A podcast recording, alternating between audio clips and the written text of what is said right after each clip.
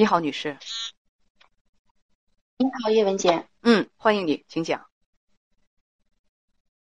嗯，我有个，嗯，我有三个诉求想问一下。嗯，就是我三十九岁，我我是这样的，因为我结婚不到两个月，我想离婚。我呢是三十九岁，我丈夫呢是四十岁。嗯，然后我是出国，呃，在相亲的时候，介绍人说我丈夫是未婚，因为就是也是未婚，因为他家穷，所以导致的。然后我是城市女孩，他稍等，稍等，稍等哈。呃，你今年三十九岁，结婚是两个多月。呃，对，十二月二号登记，未办婚礼。哦，呃，我嗯没问那个，我是说你三十九岁初婚，可能在一般传统概念当中，这个年龄也是就是结婚也是一个一个一个呃稍微会大一点的年龄。之前是没找到合适的，还是在坚持独身呢？我没有坚持独身，也不是没找到合适的，是根本就没找。因为我家吧是两个孩子，我是姐姐，我下不是原来我家是三个孩子，我有个哥哥，然后后来因为就是身体状况过世了啊。现在目前我家是俩，一个我还有个弟弟，嗯，因为我弟弟比我小三岁，嗯，就是在相亲结婚过程当中出现个小意外，就是我父亲脑梗瘫痪了，嗯，我能。我能说，就是我父亲就是在我弟弟二十八岁的时候就瘫痪了，然后瘫痪一瘫痪就是八年，瘫痪过程当中，我弟弟的婚姻就是相亲呐、找对象就特别困难，嗯，然后有很多女孩是不接受瘫痪父亲的，所以没有办法呢，就得说是故人吧，你也得有人经管，女孩也不愿意经管，考虑到就是我弟弟的婚姻问题，我就放弃就是呃找对象，就是一直蹭我父亲。然后一直到我父亲是去年的二月三号，就是二零二一年的二月三号，呃，就是在家中那个病逝的。他一谈就是八年，嗯，就这八年都是你在照顾。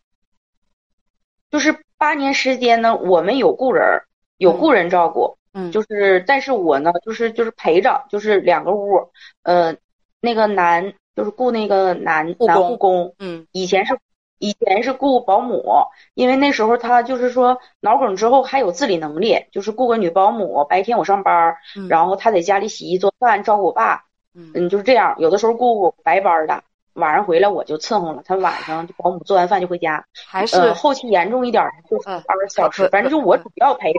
可以了，可以了，大家好多朋友都在称赞你，真的是很孝顺。那你弟弟呢？你弟弟不管？我弟弟管，就是我弟弟就是出钱，然后上这儿来买东西，怎么都行。就是他这个就是处对象这个过程当中，人都不同意，然后没办法，他就是只能出钱，然后就是有事儿他全出。我弟也非常孝顺，非常孝顺，但是就是不能跟不能跟他生活，就是就是不能不能不就是女方不照顾，然后他也不能等等啊，等等等等等等，你咱凭啥要求女方照顾？照顾你父亲是你跟你弟弟没有没有没有要求，就我我和我弟弟相处非常融洽，而且就是现在为止他也是在处对象，到现在也没结婚。你听我说啊，我弟弟非常好。我说的关键是什么呢？第一，你是一个孝顺女儿；第二，跟你弟弟相比，我觉得咱们不说嘛，就说说父母啊，就是说在儿女身上得计，还是你行啊。你再花钱，再花再多的钱，我觉得都不如在病人床前，啊，跟病人住在同一个屋檐底下，就是在日常生活当中陪伴和照顾，哪怕有护工也好，还是你的功劳大呀。呃，那你刚才说你母亲，我弟弟，我弟弟付出的更多，就是我爸一旦住院，在住院陪院过程中、陪护过程当中，他白天上班，晚上都去陪护，就非常非常好。好吧，就是不允许我们说你弟弟不孝顺啊。行，你弟弟挺好的。我刚才说妈妈没有没有，妈妈相当好，相当好。呃，我妈妈就是和我父亲他们离婚了，哦，就是在我们七岁的时候就离婚了。那你们是跟着你父亲长大的？呃，我是跟着母亲长大的，我弟弟是跟着父亲长大的，但是我们都在同一个城市，嗯，相互都走动。嗯父母离婚只是说，呃，因为就是，嗯，当时父亲出轨，然后母亲忍忍受不了，然后当时就就非常平和的离婚，然后就嗯，就对我们的照顾啊，呃，抚养教育都没有落下，就是我和我弟都是大学生，嗯，对，非常好，就父母就是只是他们的感情问题，跟我们一点关系都没有。好的，那么你的这个丈夫，你们俩处了多长时间？呃，我们这不是我爸二月三号过世了嘛，然后就是七大姑八大姨的就想给我找一个未婚或短婚未育的。我们认识从二月中旬开始认识，一直到十二月二号领证，呃，决定开春之后再办婚礼。你俩处了有十个月？对，嗯，处了有十个月。当时是，嗯，嗯，是您问还是我说？呃，我问吧，我问吧。那你俩谈恋爱的过程当中，你觉得怎么样？谈恋爱过程当中，因为介绍人当时说他家条件，因为是农村的，然后我是城市，肯定比不了我家的条件。但是不抽烟不喝酒，家因为穷没娶上媳妇儿。然后相处过程当中，因为我上班儿，呃，他呢就是呃。有一段时间他没上班，就是从二月份一直到六月份他没上班，他就每周大约能来见我两三次。然后后期的话，他就从县城外地，也就是哈尔，就是县里头嘛，从县里来到城市，来我工作的附近找了一个饭店从事厨师工作，基本上就是每天晚上都能见面。嗯，不要说具体的工作的这个种类。嗯，不好意思。啊，当当时他当时跟你说他是没结过婚的，对他当时跟我说，他当介绍人和他当时都说他是未婚的，然后嗯，他跟我交往过程当中不抽烟不喝酒，他说他呃以前喝现在忌了，烟酒都忌了，好的，然后没有结过婚。你始终提不抽烟不喝酒啊，姑娘，跟你说句实话，也跟很多的人说句实话，呃，妹子们。以后在咱相亲的过程当中也好，拜托大家把对未来丈夫的标准提高一点。不抽烟不喝酒，这是一个个人良好的生活习惯的问题，不配当成一个优点，反复的去强调。好像是抽烟喝酒，抽抽烟喝大酒那才是正常的。不抽烟不喝酒，哇，这个人好好好好好纯洁高尚啊，没这事儿啊。不抽烟不喝酒的男人。多的是一抓一把的，一一抓一大把。我们还是得看这个人有没有其他的优点，品行如何。不抽烟不喝酒，不配当一个优点拿出来说。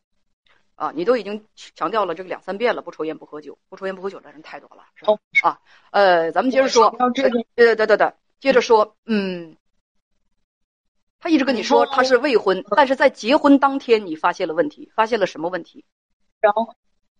然后在那个认识的过程当中，因为他家条件不是很好，然后在谈论在十一月末的时候，嗯，在十一的时候就谈论结婚的问题，然后我们家说，呃，选个日子，然后就定在十二月二号。姑娘，咱们刚才说了，我问你答，对不对？嗯，所以我刚才的问题是。他一直跟你说是未婚，但是在结婚领结婚证的当天出现问题了，出现了什么问题？领结婚不好意思啊，我就是那个有点激动。嗯，领结婚证的当天，然后嗯，就是发现就是他之前有过婚史，因为他户口本上写的是呃已婚，然后那个领不了结婚证。他户口本然后到那之后，稍等，写的是已婚还是离异？已婚，然后领领不了结婚证，然后那个民政局的人就让他去，因为是在县里嘛，离派出所近，然后就说让他他拿出离婚证了，然后跟那个就是给人塞烟，然后说那个让办，就县里就是就是可能说有这样，然后我看见了，看见了我就问我说这是什么情况，然后那个。然后呢，他说那个没事儿，然后那个他就说那我出去一趟，然后他就说你等我一会儿，我去买点东西。然后我就问那个人，然后那个办那个结婚证那人说他是离异，然后那个户口上写的是已婚，我们这儿办不了，他得上派出所改一下。这个时候过本去，你就知道这个人骗了你，对不对？对，我就知道这个人骗了我，骗了我吧。这时候当时我还以为是怎么回事，你知道吗？当时我就给他家人打电话，然后跟他家人一通话，然后那个他家人就来了，然后吵吵的过程当中就发现了，他还不是一次，他之前有两次登记时。一次未登记，只办了在只在农村办了一个，就是那种酒席。在他小的时候，就十几岁，就是十九二十那时候，在村里头办了一次酒席，没登记，有过一次婚姻。然后因为两个人具体怎么回事儿也没有人说，然后就分了。你是说他有一段同居史，还有两次婚史，对吗？在农村那次办酒，其实也算。我是从法律的角度来说，他有一段同居史，还有两段婚史，但是这个骗子全都瞒着你，对吗？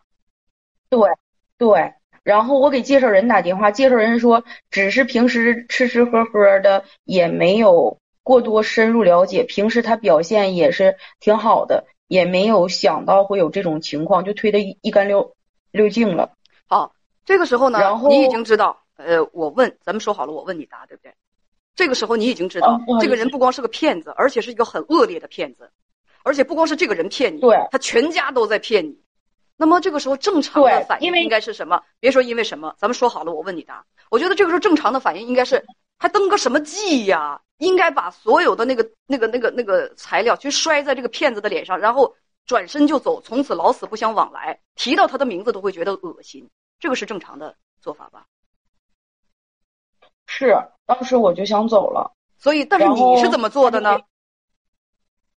然后他就给我我他，因为我父亲这不过世了嘛，他就给我妈打电话，然后跟我妈就是说，然后我妈，然后跟我妈也不知道说了啥，然后我妈就跟我说，姑娘，那个本身咱招他就是招的上门女婿，他现在虽然有婚史，但是他没有孩子，你现在也这个年龄段了，都三十八了。然后过年眼瞅三十九了，他也同意上咱家当上门女婿，而且现在他爸他妈还同意说停那个停停，也就是你妈说，姑娘，他确实是个骗子，但是你跟骗子结婚吧，因为你再不结婚你就烂到家里头了，因为你根本就没有价值，所以说跟骗子一块过日子，你就是应得的，你值得，你活该，所以过所以说别想别的了。哪怕他骗了你，哪怕他撒了那么恶劣的谎言，跟骗子结婚吧，这是你妈说的？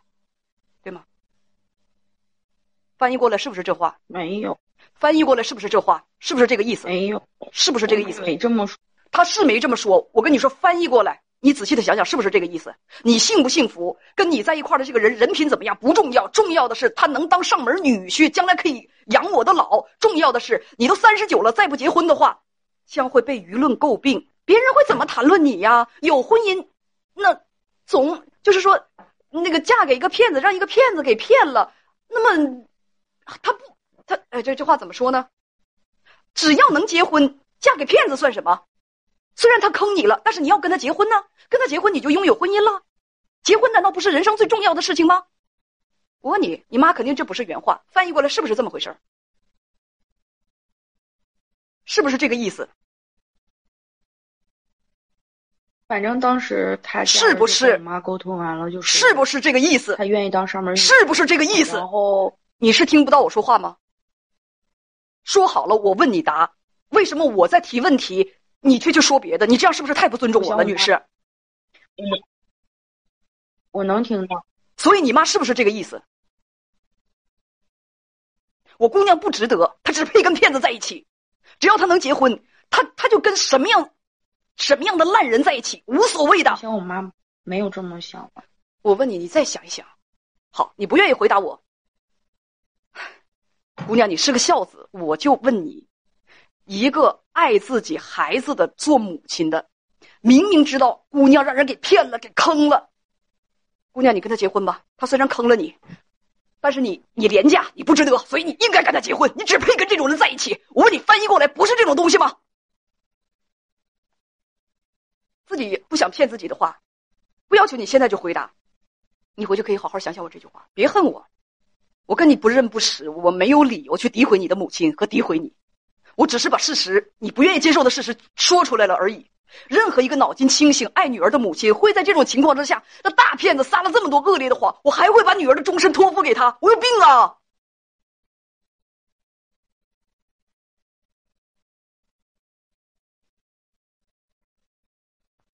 你要觉得你这个妈妈是全心全意爱你的，就当我都没说。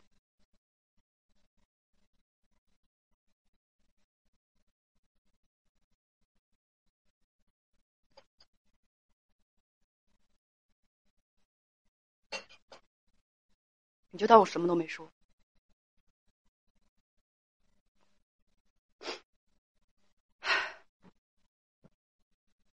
哎，还在吗，女士？喂，哎，姐，你还在吧？那说说句话呀，不然我以为电话断了。你好，嗯，能听到，是吧？嗯，没有没有，我在，能能，那咋不说话？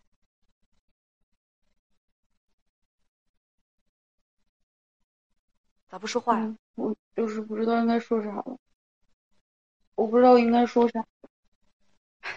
我跟你说句实话，我恨你妈妈，自己的亲生女儿往火坑里推，这么大个骗子，而且这这恶劣的骗人事实赤裸裸的摆在那儿，她居然还能够鼓励你嫁给他，尽管嫁给他是你做出来的决定，但你妈能说出这种话来，我觉得，因为我也是母亲，我觉得我们。所有的母亲都很想把她开除出做母亲的这个行列当中，没有这么害自己姑娘的，知道吗？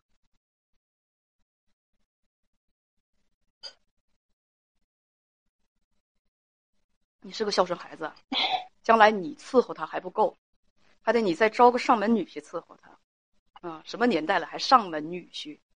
你妈那个那个脑袋瓜，她也不好好拿锤子敲敲自己想一想，这个大骗子这么恶劣，招到家里来。这这人品这么差劲的人，能够跟你一起伺候他呀？他是不是自私的昏迷了？脑袋想不通事情了？哪有这种妈？啊，咱们接着说啊，今儿今儿简单点说，看你你你你你你你脑子现在在在在转的有点费劲。说呢，你跟编辑讲说，当时尽管你发现你上了那么大一当，但是在他家的承诺之下，你同意结婚。他家给了你什么承诺？能告诉我吗？嗯，因为当时十一，别说因为什么，咱直接说他家给了你什么承诺？嗯，就是，就是承诺，就是之前谈结婚的时候是平等的，嗯，男婚女嫁，然后这次他们承认就是承诺，第一可以做上门女婿，第二呢，他们家愿拿出六万块钱给我们置办婚后用的东西。因为之前我们答应是，嗯，就是因为最开始的时候，我俩谈婚的时候是我家出房子、买台车、装修，因为他家条件不好，就一个人来。然后现在就是他们家还愿意出六万块钱做上门，嗯，还愿意出六万块钱。我说句实话，姑娘，咱家缺那六万块钱吗？不缺，但是我，不缺六万块钱，还要把狼往家里招，咋想的？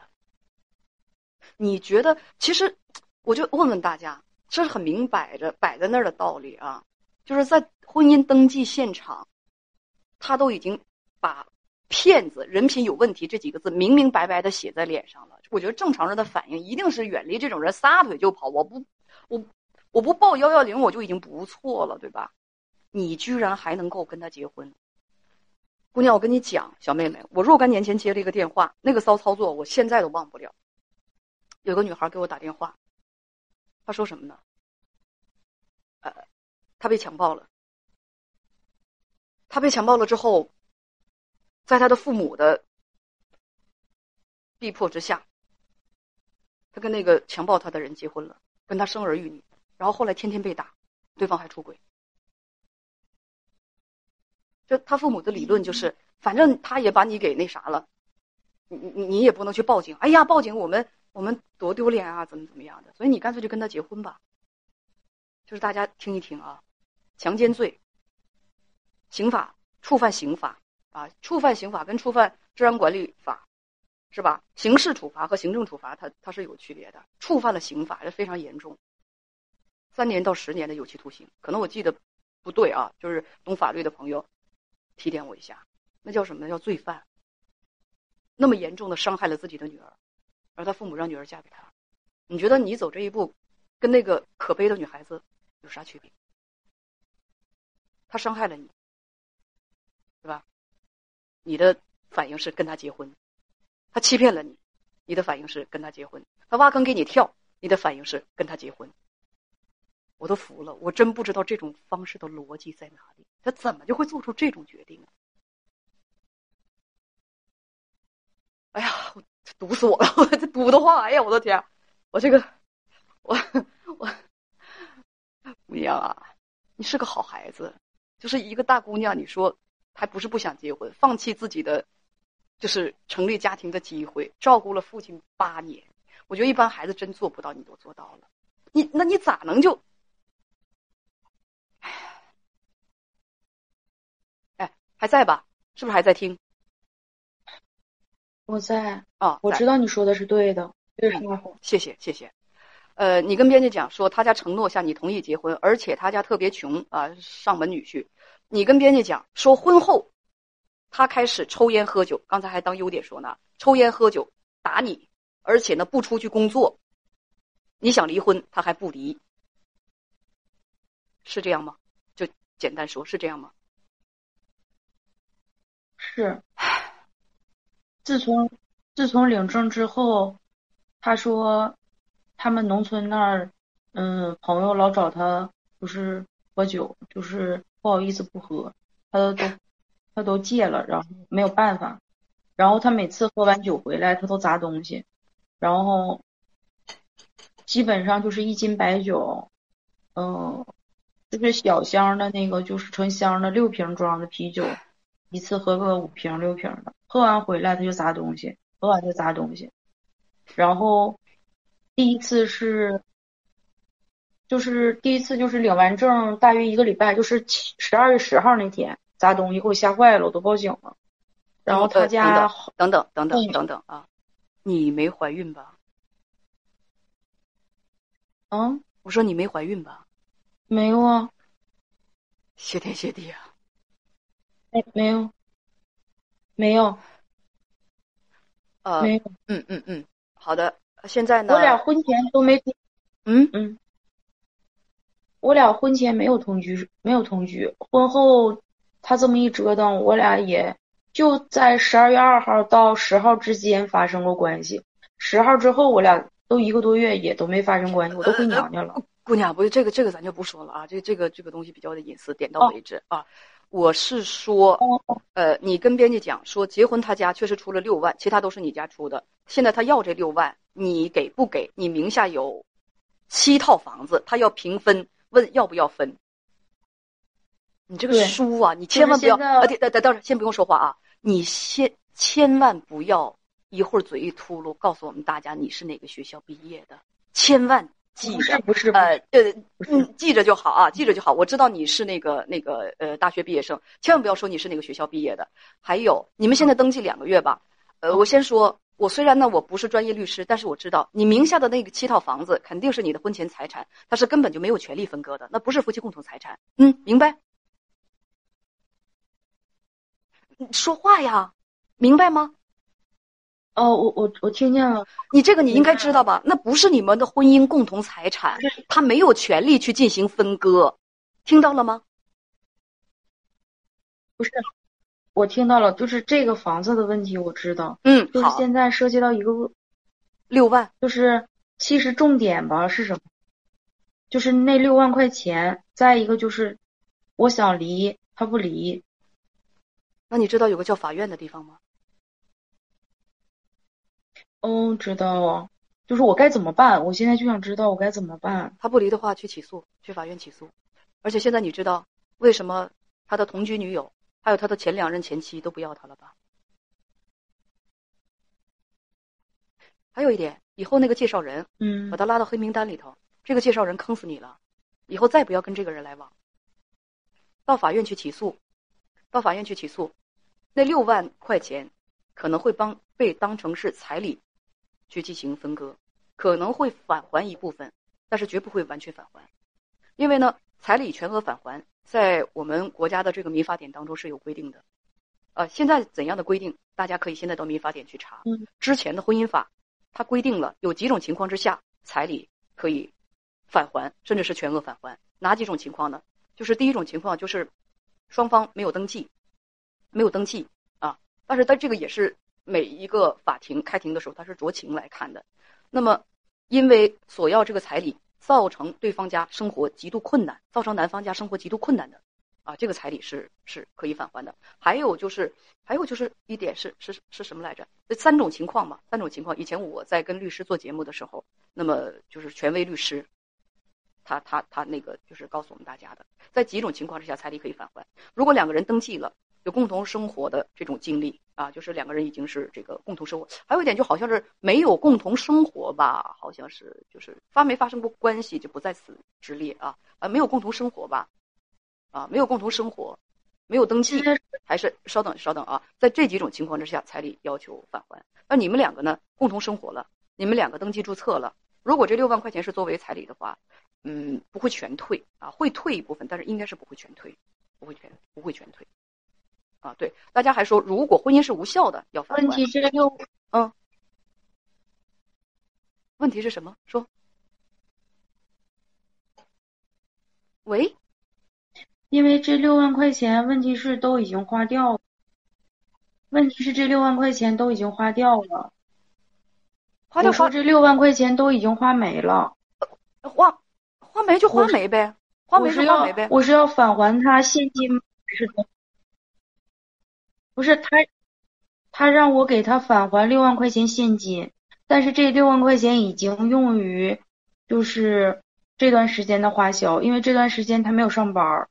然后再花这部分钱，然后姑娘，那个呃，咱们就不不不停停停停，咱们就不多说了，呃，到法院去起诉吧，法院法庭怎么判，咱们就怎么执行，好不好？